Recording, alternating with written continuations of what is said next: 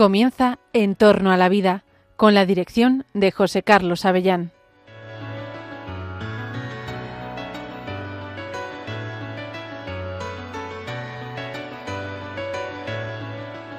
Buenas tardes, queridos oyentes de Radio María. Os saluda José Carlos Avellán. Estamos en el programa En torno a la vida, el programa que aborda los aspectos éticos, científicos, sociales, los avances biotecnológicos y todo lo que tiene que ver con la relación entre la tecnología y la vida, la vida humana, la vida social, la vida de las personas, la vida vulnerable. Ese es el programa en el que nosotros hablamos sobre los derechos humanos, sobre la ética, sobre filosofía, cuestiones que te interesan, porque son temas que luego salen en las conversaciones, luego son temas que salen en la televisión, que son objetos de regulación jurídica incluso, y nosotros aquí los tratamos con los mejores expertos. Hoy en Entorno a la Vida vamos a hablar de un tema que está de extraordinaria actualidad. Es el, asunto de la inteligencia artificial. La inteligencia artificial. Sí, porque la inteligencia artificial, que es, bueno, pues como el último... Em, digamos, el último aspecto, la última manifestación de la que se ha llamado la cuarta o quinta revolución industrial, es una herramienta tecnológica em, muy importante, de, base computacional, por supuesto, que es capaz de emular, de imitar, pues capacidades y funciones propias de nuestro cerebro. Realmente la inteligencia artificial está en nuestras vidas ya, como ahora comentaremos. Son muchas las aplicaciones que vemos en la vida de hoy en diversas áreas de la vida social, es bien conocida, por ejemplo, sus aplicaciones en la robótica, los robots que ya están funcionando en muchos ámbitos, o los recientes eh, desarrollos en, en los coches de conducción autónoma, por ejemplo, estos vehículos que ya no los maneja una persona, los maneja una inteligencia artificial, pero también se están metiendo en procesos electorales, en medicina o cirugía, etcétera.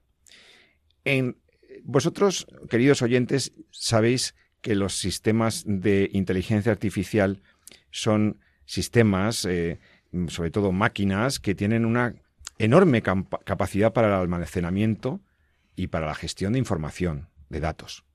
Pero, ¿cómo puede aplicar eso a nuestra vida? ¿Cómo, ¿Cómo está entrando en nuestra vida y qué riesgos, límites tiene? Porque claramente las tecnologías en principio son buenas, son oportunidades para el ser humano, para el desarrollo de las empresas, para el desarrollo industrial, para la medicina, pero todas tienen algún, algún riesgo, ¿no? También hay que ver dónde estarían esos riesgos o esas amenazas, ¿no? Bueno, desde luego, la inteligencia artificial hace ya como 10 años que mi buen amigo, el profesor Juan Jesús Álvarez, eh, filósofo, eminentísimo filósofo Juan Jesús Álvarez, publicó un libro sobre aproximación crítica a la inteligencia artificial. Ya hace 10 años, porque además lo de la inteligencia artificial no es una cosa de hace 10 años, es una cosa que lleva ya prácticamente 50 años desarrollándose. Y realmente había un gran optimismo en las últimas décadas sobre las posibilidades, cómo podrían facilitar nuestra vida los robots, las máquinas inteligentes, las máquinas que aprenden. Y había un gran entusiasmo y una gran ilusión entre los científicos y los tecnólogos sobre esta tecnología de la inteligencia artificial. Ciertamente, también es verdad que, bueno, hoy en día somos más conscientes de sus riesgos, hasta el punto de que la Unión Europea acaba de aprobar una ley, una ley integral de regulación de la inteligencia artificial, porque ya los parlamentarios europeos se han percatado de que hay riesgos para la vida social, para los derechos humanos, cosas tan importantes como nuestra intimidad, el manejo de nuestros datos, nuestra identidad, etcétera, podrían estar en riesgo. En realidad, lo más inquietante, como, como dice mi amigo el profesor Álvarez Álvarez, son las consecuencias que eh, algunos de los más renombrados defensores de la inteligencia artificial ya estaban viendo en relación con el futuro del ser humano, con su autocomprensión, con su lugar en el mundo, con su forma de existencia y hasta con su deseo de supervivencia e inmortalidad. Ciertamente la inteligencia artificial es muy prometedora, pero ¿qué pasa si las máquinas, las máquinas inteligentes, superan a la inteligencia humana? ¿Llegaran a tener conciencia de sí? ¿Llegaran a superar nuestra inteligencia y pudieran manejar elementos importantes de la vida de las personas? Bueno, de todo eso vamos a hablar con gente que lo está estudiando y que, y que nos son bien queridos y bien conocidos, eh, expertos en este tema. Eh, hoy eh, tengo la suerte de que me acompaña, como siempre, el doctor Jesús San Román, médico, estudioso de la ética de las ciencias y profesor en la Universidad de Madrid. Querido Jesús, buen día, buena tarde. Muy buenas, ¿cómo estamos? Ya un miércoles como hoy, al mediodía, pues realmente contentos de tenerte aquí. Pero es que al teléfono me acompaña gente que ha trabajado este tema y que nos va a dar muchas luces. Está al teléfono mi buen amigo Paul Victoria. Paul Victoria, que es, eh, bueno, es economista, eh, empresario, emprendedor, consultor de empresas, da conferencias por todo el mundo, ayudando a las empresas a mejorar sus procesos, a entender mejor el mundo, eh, es consultor político. Em, bueno, Paul es además escritor de libros que hasta se leen los grandes líderes del mundo, porque el otro día vimos al señor Milley en una fotografía pública con el libro de el manifiesto austro eh, ¿cómo es? libertario de el manifiesto austrolibertario. Austrolibertario de Paul Victoria. Tremendo. O sea que es un economista y divulgador que leen los líderes. Bueno Paul eh, eh, muchas gracias por estar en, torno a la vida Muchas gracias por atender nuestros micrófonos. Gracias por invitarme. Ahora vamos a hablar un poquito de inteligencia artificial desde tu perspectiva. Y también tengo al teléfono eh, a Álvaro Gómez, Álvaro Gómez Hernando, eh, filósofo, estudioso de la filosofía y de las conexiones de la filosofía con la ciencia y la tecnología. Está haciendo un trabajo de investigación precisamente sobre los aspectos eh, más humanos y más sociales de la tecnología de la inteligencia artificial. Eh, estudiante muy meritorio de la Universidad de Juan Carlos, por eso le he conocido. Querido Álvaro, muchas gracias por estar en Entorno a la Vida. Hola José Carlos, buenas tardes. Encantado de estar aquí también. Vamos a ver, eh, a ver quién de los dos quiera eh, iluminar a nuestros oyentes diciendo cómo veis la, vosotros la inteligencia artificial. ¿qué, qué, significa para la vida de las personas y qué posibles riesgos puede tener? A ver, el que quiera puede comenzar. Bueno, pues... Eh, Álvaro, adelante. Yo, sí, pues de todo lo que he leído y de todo lo que he ido aprendiendo, eh, investigando por el TFG que tengo que hacer y, bueno, por las noticias que han ido saliendo y, herramientas que he ido utilizando yo en el trabajo, que, las utilizo también, creo que debemos cambiar la perspectiva de, de negativismo que tenemos sobre esta herramienta o, esta nueva revolución que, digamos, eh, no, no podemos evitar ya, ¿vale? Entonces, eh, creo que nos estamos poniendo muy fatalistas y nos estamos poniendo muy... Nos estamos dejando llevar por, por las películas, por lo que vemos en, en, los artículos, en medios de comunicación, que son muy alarmistas, y realmente debemos pensar que es una ayuda, es una ayuda para el ser humano para desarrollarse, no para sustituirle. Nunca, yo me atrevo a afirmar y, sé que es una afirmación osada, pero nunca va a sustituir una inteligencia artificial a un ser humano por muchas razones. No voy a entrar en ellas ahora porque daría para un coloquio entero. Pero el ser humano es mucho más que solo su inteligencia, su conciencia, su personalidad, eh, su libertad. El ser humano es algo único y muy complejo y no se puede descomponer en elementos eh, y luego juntarlos y pretender replicarlo. No, es algo más. Entiendo. Entiendo que hay mucho alarmismo porque se, mm. se, piensa los robots manejarán nuestras vidas, nos sustituirán en el trabajo, pero claramente los, las inteligencias artificiales ya están haciendo trabajos de, que los seres humanos teníamos que hacer ahora antes de una manera mucho más eficiente, ¿no? Es, es por tanto una gran oportunidad. No sé qué, qué opina Paul Victoria. Sí, si me permites, Pepe, yo creo que mm, ante la frase nunca podrán sustituir a los seres humanos, yo estaría de acuerdo en cuanto a como ser humano. El robot nunca podrá sustituir a un ser humano como ser humano. Correcto. Pero desde luego lo está sustituyendo en los trabajos. Eso es eh, inevitable, va a arrasar con todo, ya se está viendo, ya hay muchas empresas que han eh, despedido muchos trabajadores porque este trabajo lo hacen mejor los robots, mejor y más rápido. Entonces, el trabajo humano, sí, está siendo sustituido y, lo seguirá siendo por los siguientes años mucho más sustituido, eh, pero estoy de acuerdo en que nunca podrá reemplazar al ser humano como ser humano. No creo que nunca estas tecnologías puedan llegar a desarrollar lo que es el ser humano. Es, creo que es, eh, digamos, metafísicamente imposible. Pero desde luego, creo que hay que tener conciencia de que se viene una revolución muy grande, posiblemente la más grande de todas las épocas en la historia humana, porque va a haber una sustitución de trabajo eh, masiva. Y creo que mm, lo, lo, que quede de trabajos y lo que quede de ingresos para las personas y formas de vida será solamente en aquellos puestos y trabajos que e, el humano lidere a los robots. Entonces, yo lo estoy viendo porque me dedico a eso con eh, la empresa eh, Servicios Profesionales de Inteligencia Artificial, en la que eh, se está viendo cómo lo que no está siendo sustituido es ese trabajo que tiene un liderazgo humano y que tiene a su servicio a los robots para desarrollar esa visión que el ser humano le da.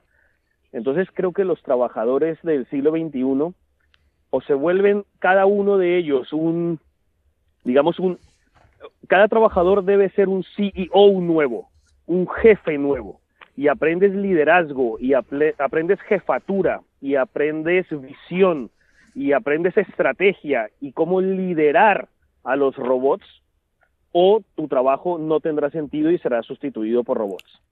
¿Sería posible pensar que los robots llegarán, como son máquinas que, ya que aprenden, ¿no? lleguen a aprender tan deprisa que puedan llegar a tomar decisiones en contra de los intereses humanos? Bueno, ese es un eh, gran debate. sí, efectivamente. ¿Qué em, piensas, Álvaro? Yo pienso que, bueno, eh, un poco en relación a lo último que has comentado y a eso que, que plantea eh, José Carlos, pues a mí me gustaría decir que en vez de que saltar tanto lo que usted llama el liderazgo o CEO, que estoy de acuerdo, yo lo llamo creatividad, en el sentido de que creo que es una oportunidad para que desarrollemos las soft skills, en el sentido de lo que nos hace más humanos será precisamente aquello que no se puede replicar y aquello que nos haga eh, pues tener valor a la hora de hacer nuestro trabajo. Entonces, eh, creo que puede llegar un momento en el que la inteligencia artificial tome decisiones que vayan en contra de la humanidad. Pues sinceramente creo que depende un poco del poder que nosotros le demos, porque ha estado hace poco la polémica esta de Sam Altman, el, el CEO de, de OpenAI, que la han echado, la han vuelto a contratar, bueno, que ha, habido mucho show alrededor. Em, pero lo que realmente ha pasado, no sé si mucha gente es, consciente de la noticia en profundidad, de lo que es el, el, tema de verdad, es que este hombre le echaron de la compañía porque pretendía desarrollar lo que se llama la AIG, que es la inteligencia general eh, o inteligencia artificial general, que es una inteligencia artificial. ¿General o generativa? General, general. General. Ah. General. como completa, como ah, holística, ¿no? En ese sentido, como que lo comprende todo. Que es superior a cualquier inteligencia creada y, que vamos. ¿Y qué pasó con este eh, señor en la empresa cuando desarrolló pues este, esta, esta proyección tan, mm, tan importante, tan significativa? O sea, entiendo que es cualitativamente un salto, ¿no?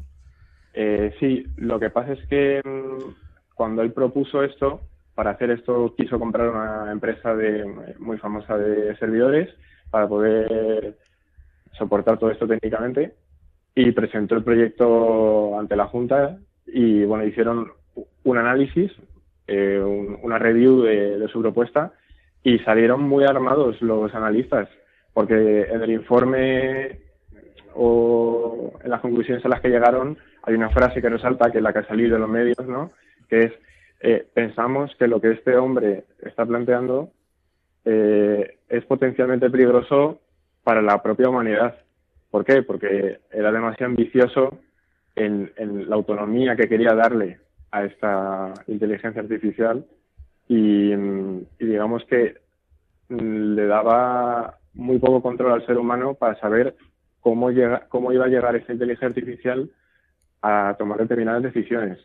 Esto significa que esta inteligencia artificial general, esta, esta inteligencia que aprende, esta inteligencia que es capaz de, esa, de esas nuevas capacidades, podría, podría representar un riesgo entonces, un poder eh, fuera del control de los humanos, ¿creéis?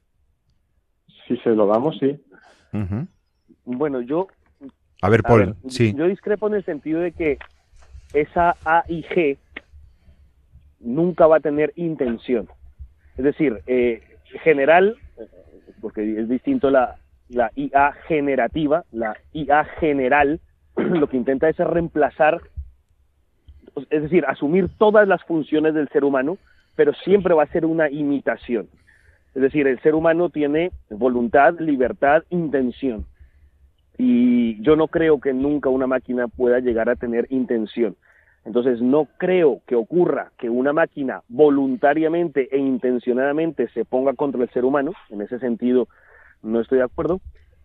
Pero, desde luego, eso no significa que no haya riesgos, porque al fin y al cabo, eh, eh, sí humanos pueden utilizar a esos super robots contra los propios intereses humanos. Ya, ¿y qué pasa si una máquina que está mal dirigida por una persona o ha, ha sido capaz de aprender y de tomar decisiones autónomas Em, comete un error y genera un daño. ¿Quién tendría la responsabilidad? Porque nosotros en el mundo jurídico, en el mundo de la ética, siempre hablamos de que toda libertad y todo poder implica una responsabilidad. ¿Quién responde, por ejemplo, si un coche autónomo eh, deja de, conducir con prudencia y, atropella a alguien? ¿Quién responde de si una máquina en un proceso industrial deja de producir con unas características y produce con algo que pueda resultar dañino para el ser humano? Eh, ¿quién es el responsable? ¿Habría una responsabilidad ética de los robots? Sí, tiene que haberla.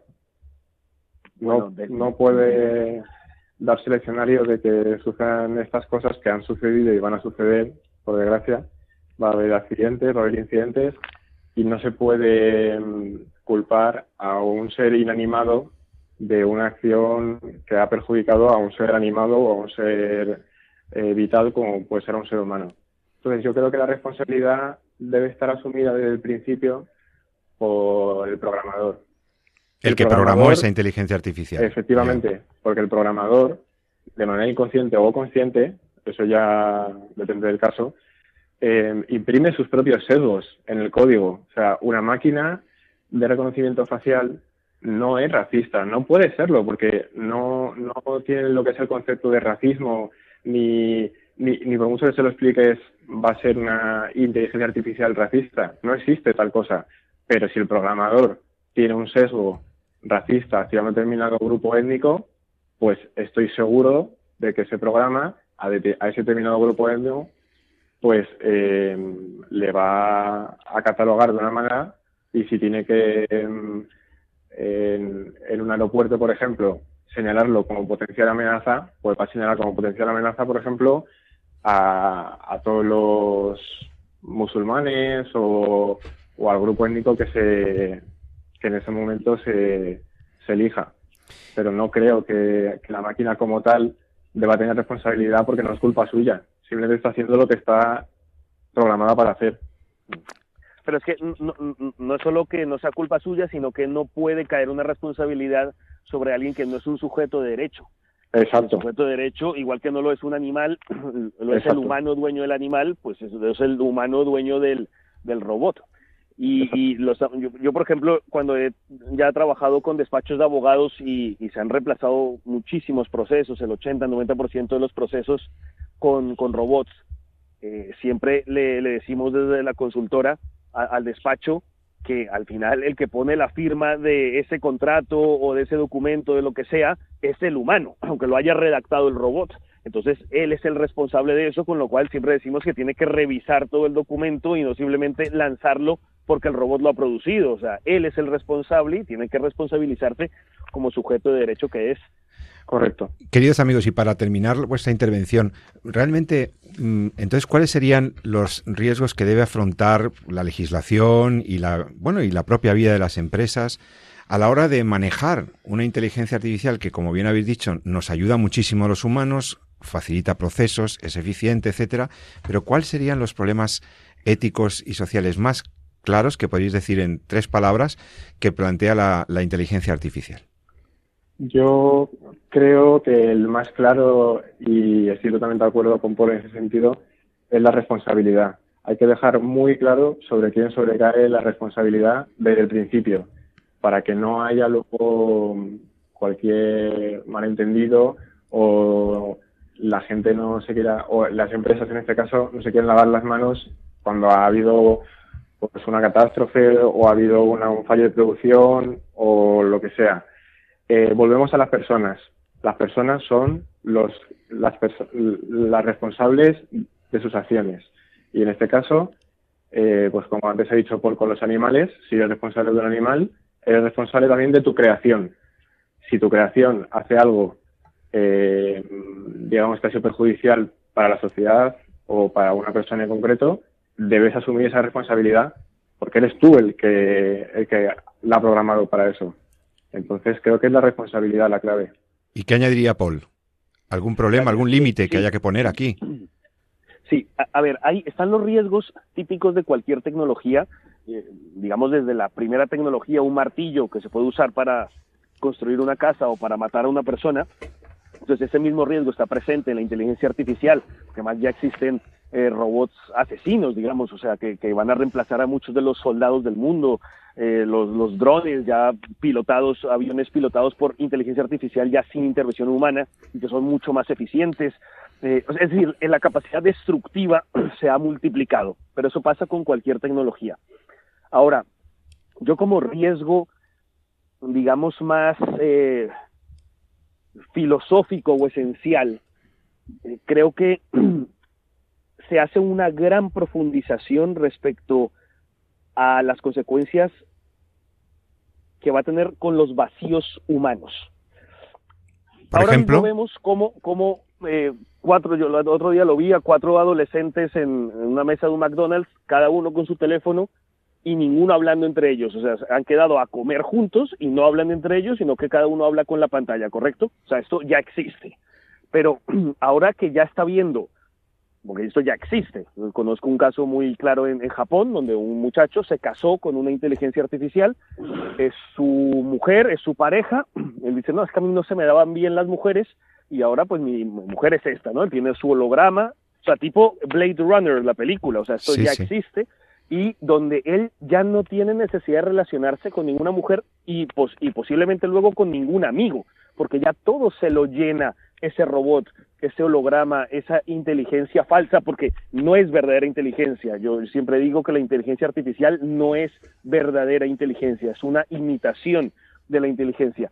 Pero si esa supuesta mujer te llena los vacíos, nunca te habla mal, nunca te maltrata, nunca te irrespeta, conoce perfectamente tus gustos, te da eh, todos los caprichos, te, te agrada en todo, nunca te quita la paz, porque ese muchacho va a salir a buscar una mujer real que es defectuosa como él mismo y como todo ser humano. Es decir, aquí va el peligro mayor para mí es que, que esto va a reemplazar en ese sentido eh, al ser humano social. Y, esto ya se está empezando a ver y creo que en las próximas décadas se va a generalizar y va a haber humanos solos, solitarios, con la ficción fantasiosa totalmente de estar acompañado por seres no reales. Pues muy interesante. Muchas gracias eh, a los dos. Creo que habéis tocado claves muy importantes. Eh, todavía habría que hablar de quién maneja los datos que, que, soportan esas inteligencias artificiales, cómo se, cómo tienen, cómo por ejemplo ahora estamos viendo que eh, algunos productos de inteligencia artificial son capaces de sustituir la imagen de una persona de una manera tan real, virtual, pero tan visiblemente real, tan, tan eh, eh, creíble, como que ponen en boca de personas vídeos y actuaciones que no, que no han hecho, ¿no? Las fake se multiplican en su poderío, en su capacidad de engaño con la inteligencia artificial. Los procesos en, en las entrevistas de trabajo, cuando ya no te entrevista una persona, sino que al principio de los procesos son robots los que van a hacer las entrevistas de selección de personal en, los, en, las, en las empresas. De hecho, ya hay empresas que utilizan robots de inteligencia artificial en los primeros filtros de, de los candidatos. Eh, y lo que decís sobre la afectación en la responsabilidad moral y ética y social y también en las relaciones con las personas, pues son cambios sustanciales que ya están en nuestra vida. Entonces vamos a ver qué tal estas regulaciones y ahora vamos a, ahora pasaremos a ver algún otro algún otro aspecto. Pero quiero agradecer la, en esta primera parte del programa la intervención de Paul Victoria, economista, consultor, escritor, eh, y también de Álvaro Gómez, Álvaro Gómez Hernando, Em, filósofo y estudioso investigador de las implicaciones humanas de la inteligencia artificial. Muchas gracias a los dos. Que, tengáis buena tarde y que nos ayudéis a entender mejor, nos habéis ayudado a entender mejor los riesgos y límites de la inteligencia artificial. Eh, gracias a los dos. Ahora vamos a... Servir. Un abrazo. Hasta pronto. Hasta pronto. Gracias. Pues ahora el, que te habla, José Carlos Avellán y, Jesús San Román, vamos a buscar una canción para hacer una pequeña pausa musical y descansar unos minuticos antes de hablar de otra cosa muy importante.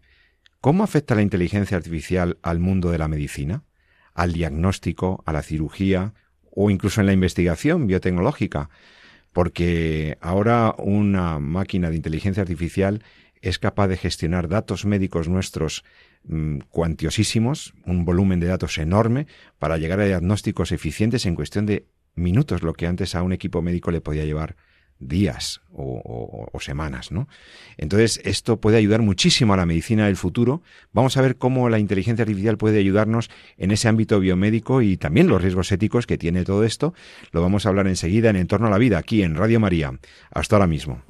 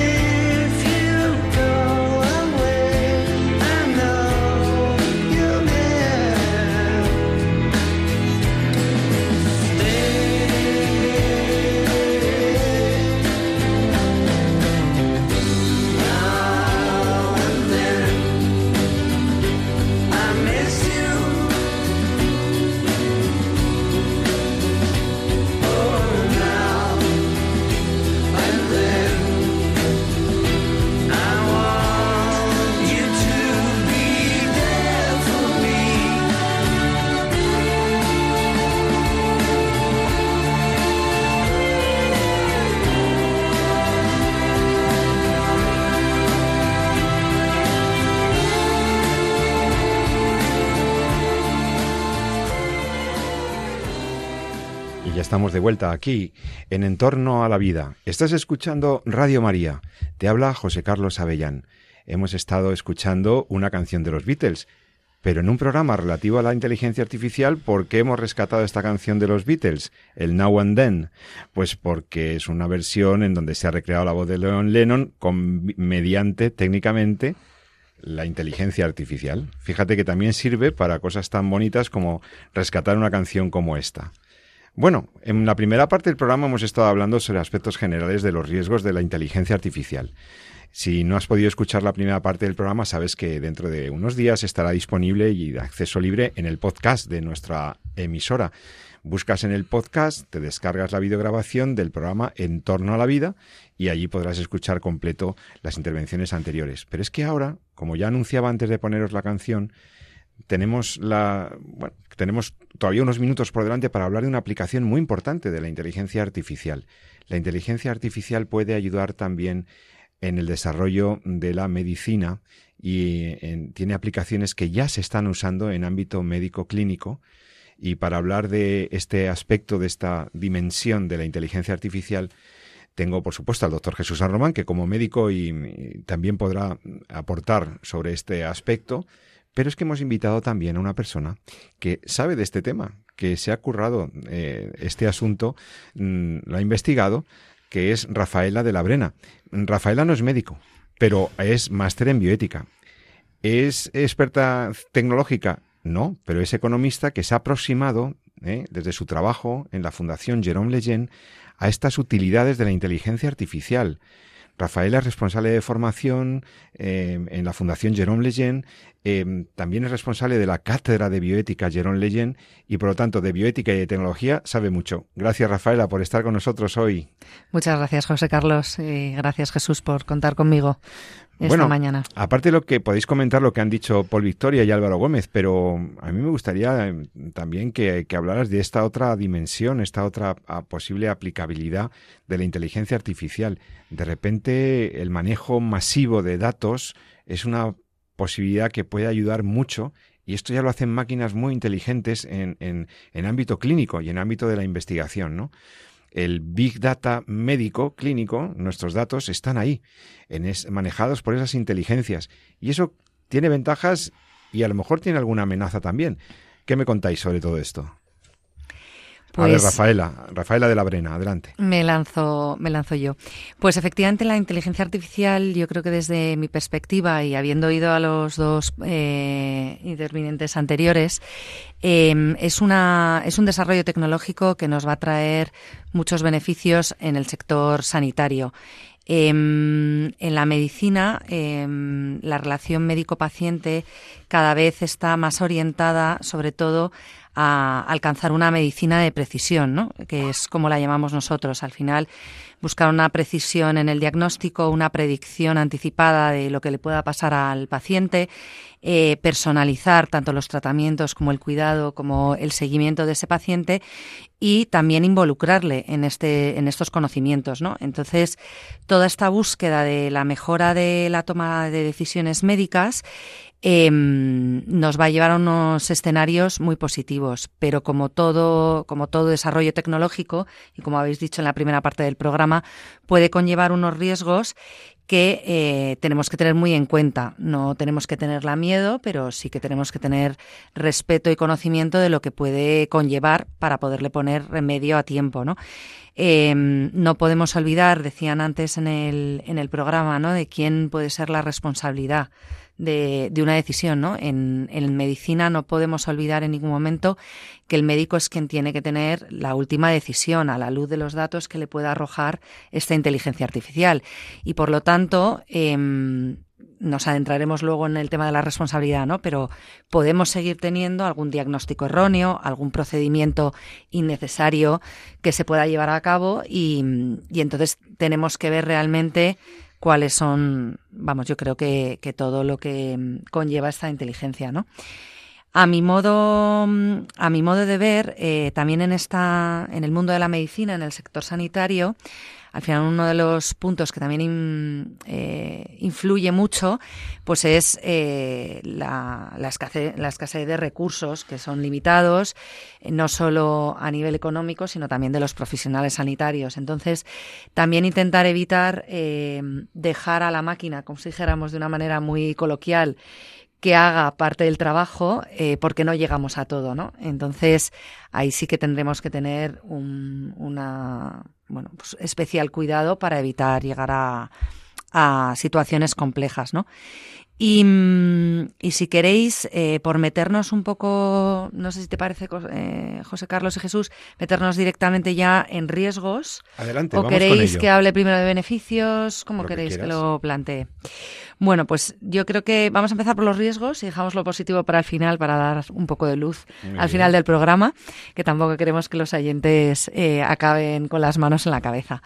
Pero bueno, como decimos, sí que es una realidad, ¿no? Em, ¿Qué puntos? Eh, quiero resaltar cuatro puntos rápidos eh, sin perderme en terminología técnica. Primero porque, como ha dicho José Carlos, no soy médico, pero también pues para que nuestros oyentes, bueno, pues accedan al programa con, gusto, ¿no? Pero uno de los puntos que, vemos desde, desde la parte eh, de responsabilidad ética es toda la parte de privacidad y de confidencialidad y de acceso a los datos, ¿no?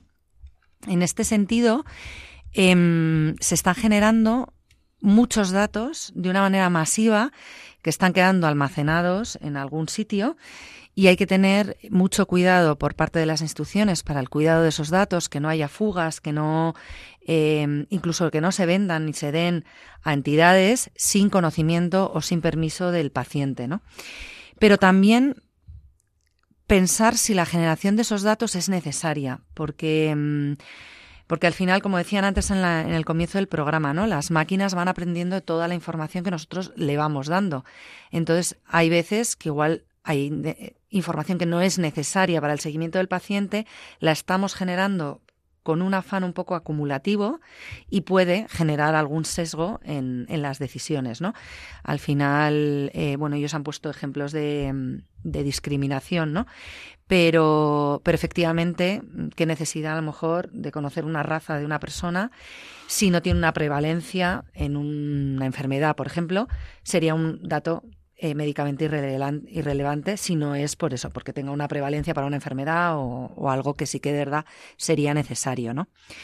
Y luego otro punto también en este acceso a los datos, em, que aquí hay un tema jurídico detrás, em, los datos personales son privados, hay una ley de protección de datos y por el momento los datos neuronales que se están recogiendo pues, en pruebas diagnósticas no están dentro de la, de la categoría de datos personales que promueve la ley que se tienen que defender, salvaguardar, ¿no? Entonces, este es un punto también a trabajar y a considerar que a medida que todos los avances, la neuroética, la neurociencia, la neurobiología, todo eso avanza, eh, pues necesitamos saber que los datos neuronales son de extremada eh, sensibilidad. Claro, porque son cosas que ocurren en nuestro cerebro, que quedan registradas y que deben custodiarse también como un aspecto de la identidad de la persona y de sus funciones más privadas. Claro, el acceso al cerebro es un y, los registros de la actividad neuronal pues ha de ser protegido. Adelante, segundo punto. Segundo punto que quería tocar es toda la parte de fiabilidad y seguridad de los resultados. Como decimos, no nos vamos a entretener en toda la parte del desarrollo tecnológico, pero efectivamente en muy resumidas cuentas hay unos programadores que cargan una serie de datos, de información, inicialmente en el programa que este programa va aprendiendo sobre eso mismo, ¿no? Entonces, si hay primero unos datos mal cargados, un sesgo, como decían nuestros eh, acompañantes de antes, puede generar ya unas decisiones erróneas porque parte de unos datos eh, eh, equivocados. No es como una fórmula matemática. Si tú partes de unos presupuestos eh, erróneos, pues esa fórmula nunca va a llegar a su resultado. ¿no? Pero luego mm, hay que interpretar los datos. Por lo tanto, también hay una persona que lee esos datos y retroalimenta la máquina. ¿no? Entonces, en todos esos pasos em, tenemos varios puntos ¿no? a tener en cuenta. Por un lado, eh, esa discriminación, ¿no? esas decisiones sesgadas em, que pueden venir de los diferentes puntos de alimentación de información de la inteligencia artificial, con lo cual es difícil saber dónde ha entrado el sesgo, pero sí que pueden dar resultado a una discriminación a nivel médico, por ejemplo, al acceso de un tratamiento si tus datos dicen que estadísticamente la respuesta a ese tratamiento no va a ser eh, eh, positiva, ¿no? Al final estamos hablando que tenemos unos recursos limitados. Si yo sé que puedo dar ese tratamiento a ciertas personas y tengo mayor número de pacientes posibles, pues selecciono en los que la, eh, tasa de éxito sea mayor, ¿no? Entonces esos datos pueden estar mm, configurando un sesgo y una discriminación hacia ciertos pacientes, ¿no? Eso, perdón Rafaela, doctor Sarromán, eso implica que en estos procesos también de manejo de datos, no solo en diagnóstico, sino a la luz de posibilidades de pronóstico y demás, la intervención humana es fundamental tiene que incorporarse. Bueno, más que la intervención humana, yo creo que lo Rafael lo está explicando muy bien. Es la fuente. no hay que olvidar que la inteligencia artificial se basa en, entrenamiento de datos. Hmm. Unos datos a los cuales tienes acceso y unos datos de los cuales aprende. Si nosotros esos datos los tenemos sesgados desde el inicio, porque solo aportamos a la inteligencia artificial una fuente, por ejemplo, de una determinada población, la, los algoritmos que se deriven del análisis de esa información van a ir sesgados en esa línea. Y por tanto, también lo comentaban al principio del programa, ¿no? Por tanto, eh, como de lo que la inteligencia artificial tiene dentro es de lo que la inteligencia artificial va a hablar. Y por tanto, en, la responsabilidad está en aportar una fuente de información que sea veraz, que sea completa, que no discrimine, que no sesgue, etcétera.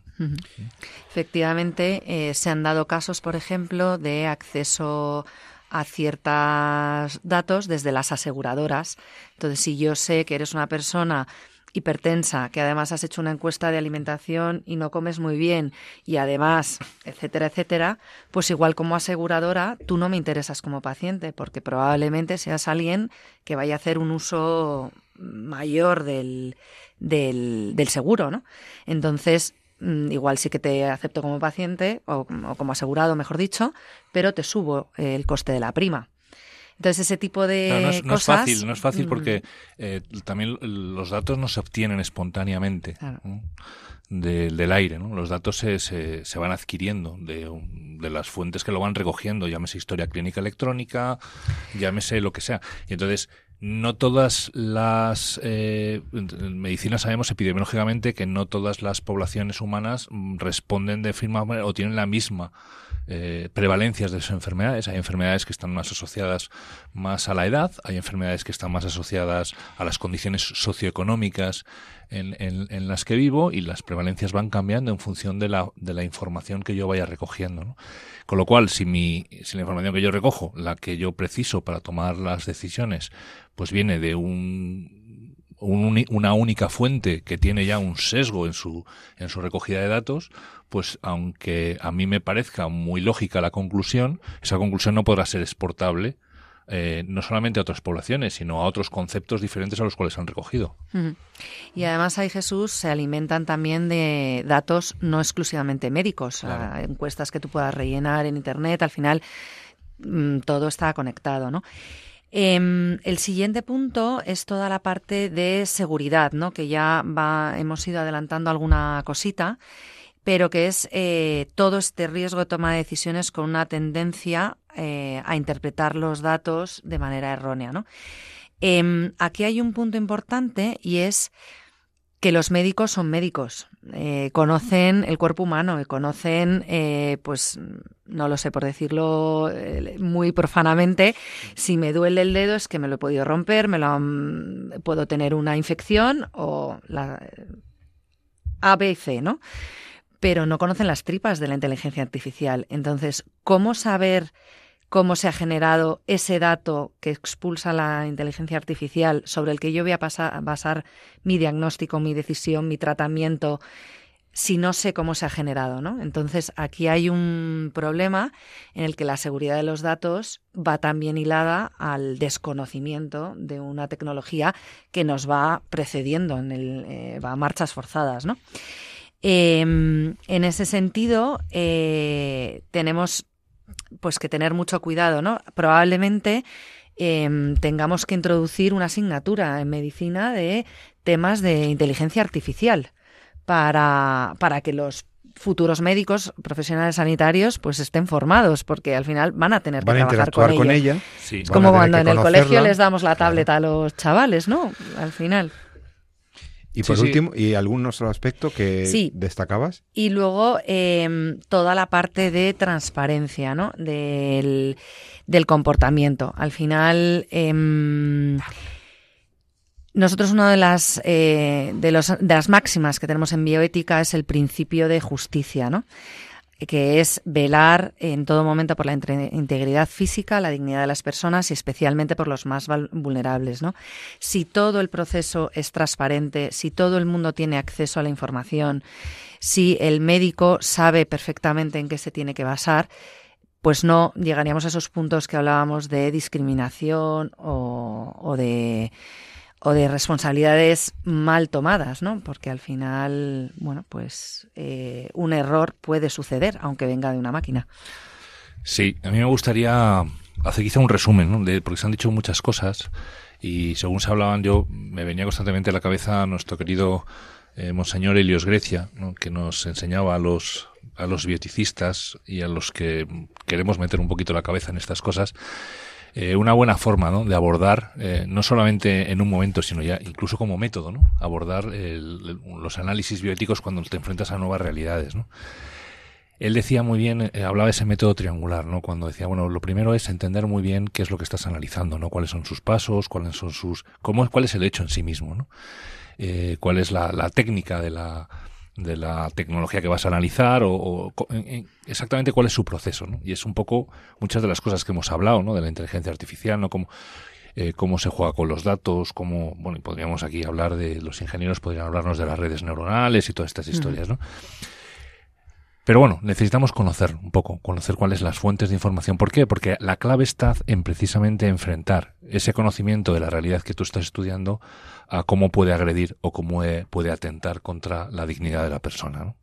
Y aquí es cuando salen precisamente eh, muchas de las cosas que hemos comentado ahora, ¿no? El tema de la necesidad de no discriminar, ¿no? La necesidad de que esas fuentes de información de las cuales tengan la, la, inteligencia artificial no vayan sesgando la toma de decisiones que perjudiquen a unos grupos o que perjudiquen a unos otros, que no atenten contra nuestro derecho a la, a la intimidad. Por ejemplo, cuando hablábamos de esa seguridad de los datos, que en medicina es especialmente importante porque eh, no hay que olvidar que la historia clínica es personal del paciente y por tanto no ni siquiera un buen fin como todos sabemos porque la naturaleza del acto moral que tiene esos tres esas tres condiciones no el objeto eh, la intención y las circunstancias pues un buen fin si el objeto en sí mismo eh, vicia el acto moral y el objeto en sí mismo hace inmoral el acto un buen fin no lo justifica y entonces eh, aunque el fin que se busque sea bueno si juegan con mis datos juegan con, con mi intimidad personal pues estaríamos ya saliéndonos de lo éticamente admisible ¿no? Entonces, en ese sentido, pues primero hay que analizar muy bien el hecho y después ver cómo agrede a la persona. Y aquí ya conecto, porque me parece muy oportuno, precisamente las palabras del Santo Padre hace poco del Papa Francisco, el 24 de enero, en el mensaje que él daba eh, a los periodistas, a las jornadas 58 jornadas mundiales sobre la comunicación social que precisamente hablaba en el título del mensaje juntaba estas dos cosas que yo quiero un poco eh, resaltar y transmitir. ¿no? Y el título del mensaje, quiero leerlo textualmente, era así, es como inteligencia artificial y sabiduría del corazón para una comunicación plenamente humana. Y entonces resaltaba unas cosas que ha dicho muy bien, eh, habéis dicho muy bien al principio del programa, tanto Rafaela como, como Paul y, y Álvaro, los invitados del, al principio, y es eh, que la inteligencia artificial cuando objetivamente no le encuentras que sea un objeto perverso en sí mismo, como pueden ser las técnicas de reproducción asistida, que aunque tengas un fin bueno, eh, el hecho de que estén agradiendo a la naturaleza de la persona ya te, te, echan por tierra la valoración ética de la, de la técnica y tienes que buscar otra manera, como hemos, como hemos comentado muchas veces, pues la inteligencia artificial no deja de ser más que una herramienta al servicio del hombre, al servicio de la persona. Y entonces es la persona, y es esa parte de que decía el Santo Padre en ese mensaje, de la sabiduría del corazón humano, la que al final es la que tiene que interpretar la utilidad de la inteligencia artificial. Y la tiene que interpretar precisamente desde el don de la sabiduría, ¿no? Esa, del ver las cosas con los ojos de Dios. ¿no?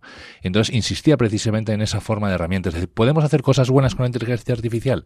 Podemos hacer cosas extraordinarias. Extraordinarias pero sin duda, vamos, y en el campo de la medicina, maravillosas, desde la interpretación de imágenes, desde la, eh, eh, la frecuencia y la distribución de las enfermedades, de entender factores de riesgo que hasta mismo desconocemos. O sea, lo que el, análisis de las grandes bases de datos y la inteligencia artificial nos ha podido aportar en relación a la pandemia es, vamos, es, es, es precioso, es un material que todavía estamos empezando a entender qué es lo que ha pasado y cómo se distribuye esa información, etcétera.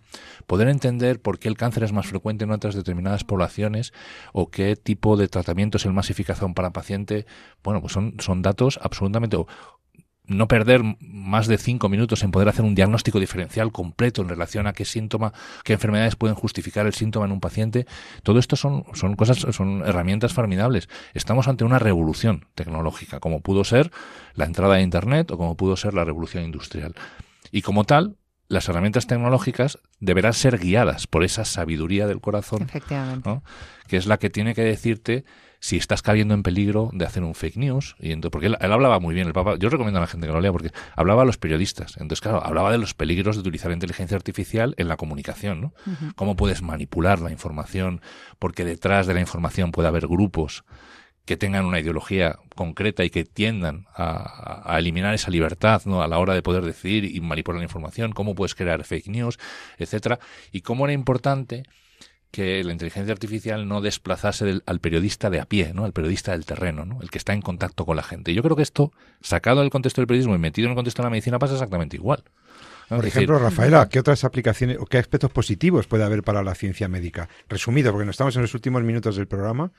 Pues mira, voy a poner eh, tres ejemplos, pero el tratamiento del cáncer eh, esta inteligencia nos va a permitir identificar y destruir células cancerígenas de una forma muchísimo más efectiva y, certera. ¿no? También la, eh, la, administración de medicamentos de una manera dirigida con un control de, y prevención de las enfermedades muy, muy perfecta. ¿no? También, por ejemplo, con la nanorobótica, ¿no? Em, al final, llegar a ciertas zonas del cuerpo humano, del interior del cuerpo humano, con unos nanorobots perfectamente dirigidos que llegan sin hacer daño al resto del cuerpo que no está infectado, por ejemplo, por una enfermedad, pues eso es lo que llamamos la parte de, medicina de, de, precisión, ¿no? También, eh, pues toda la parte de información y de almacenamiento de información, como decía Jesús, un diagnóstico por imagen. Antes era una persona, ¿no? Me imagino del hospital viendo infinitas radio, radiografías, infinitas radiografías para ver en qué se parecen, en qué se diferencian. Ahora la inteligencia artificial lo hace en segundos, ¿no? Y mm, bueno, pues por poner así eh, ciertas luces, ¿no? Pero, pero yo creo también temas moleculares, bueno, al final eh, también son temas que a mí reconozco se me escapan técnicamente, pero son, infinitas. a ver, las como, como herramienta, como herramienta es maravillosa, en el mm. sentido de, eh, bueno, pues nos dará un montón de información. Comentaba, me parece que era Paul el que decía que con un martillo puedes hacer cosas muy buenas, ¿no? Como colgar unos cuadros y también puedes cargarte, la, no, no, lo dice exactamente, pero también lo aplico, ¿no? Puedes cargarte al vecino, ¿no? Si le das en la cabeza porque te molesta, ¿no? Entonces, hay técnicas que, que van un poco en la medida en, que, en cómo las uso y en qué las uso, ¿no? Y entonces la inteligencia artificial va un poco así. Si lo utilizo para manipular, si lo utilizo para, eh, para generar una opinión interesada manipulando la información, si lo utilizo eh, pues eh, para agredir la intimidad, ¿no? pues entonces mal vamos. ¿no? Ahora, si yo todo ese desarrollo tecnológico lo pongo al servicio del hombre y, de, y, al servicio del hombre para el que el, hombre alcance el fin para el cual ha sido creado, pues entonces bienvenida sea. ¿no? En ese sentido dependerá mucho también lo que decían al principio del programa, ¿no? De cómo regulemos esa, esa y que y sobre todo que lo hagamos eh, bueno, pues con la intención, con la sabiduría, ¿no? La sabiduría del corazón, que sea, porque al final es es lo que decimos, ¿no? Que de lo que llevas dentro es de lo, que te sale. Entonces, si tú lo, si tú te mueves eh, por algo bueno, pues tratarás de hacer buenas cosas, ¿no? Rafaela, última, últimos minutos. Pues eh, me gustaría acabar con una cita de Jérôme Lejeune, eh, ahora que Jesús acaba a colación la palabra de la sabiduría, ¿no? Y él decía, em, estamos ante un dilema que es el siguiente. La técnica es acumulativa, la sabiduría no. Seremos cada vez más poderosos, o sea, más peligrosos. Desgraciadamente, no seremos cada vez más sabios. Así que yo creo que efectivamente tendremos que buscar esa sabiduría no tanto en la máquina, que es un elemento desencarnado, sino en las personas. Pues muy bien, pues yo creo que, ha sido un programa muy completo. Yo he aprendido mucho sobre las oportunidades, las ventajas que ofrece la inteligencia artificial en todo, en todo un desarrollo para el ser humano, para su, para su desarrollo social, el desarrollo económico, para la ciencia. La inteligencia artificial, los robots, las máquinas inteligentes son útiles, pueden ser muy útiles para el ser humano. Aquí hemos visto también cuáles son los riesgos que presenta el uso de estas máquinas inteligentes, de esta inteligencia artificial. Hemos visto también sus aplicaciones médicas más, más imponentes y más llamativas. Ciertamente, eh, yo al principio me preguntaba, preparando el programa, ¿realmente eh, serán capaces las máquinas algún día de pensar y en general de, de, de, funcionar eh, a la altura del ser humano, ¿podrían sustituirnos? Bueno, yo aquí sigo también el libro de mi buen amigo eh, Juan Jesús Álvarez.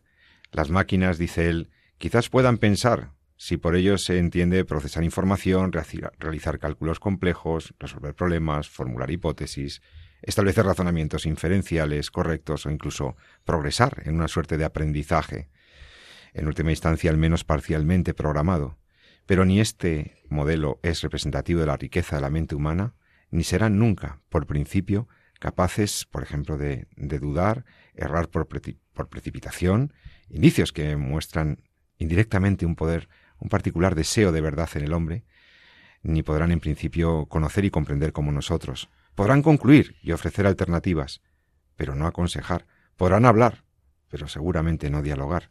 Podrán decidir, pero no tendrán idea de lo que supone el libre albedrío. Mientras que la máquina no puede comportarse de forma no maquinal, el hombre puede comportarse de forma inhumana. Podrán fallar, dice Álvarez, e incluso mostrar el tipo de error cometido y hasta recomponerse, pero ni siquiera atisbarán la angustia y el dramatismo del mal y de la impotencia, de la traición a uno mismo y a sus semejantes, del tedio, ni disfrutarán del gozo de la verdad, del bien o de la belleza. Podrán deteriorarse, pero no sufrir. Podrán extinguirse, pero no morir ni suicidarse. Podrán quizás las máquinas luchar por la supervivencia, pero no desear ni aspirar a la eternidad. Todas estas son prerrogativas del hombre, y quizá lo sean porque el ser humano no es pura materia. Queridos amigos, la inteligencia artificial en entorno a la vida. Os ha hablado Jesús San Román, Rafaela de la Brena y yo mismo, José Carlos Avellán, Esperamos que nos podamos reencontrar dentro de dos semanas aquí, en Entorno a la Vida. Y recuerda lo que siempre te decimos. Ama la vida y defiéndela. Hasta pronto. Gracias.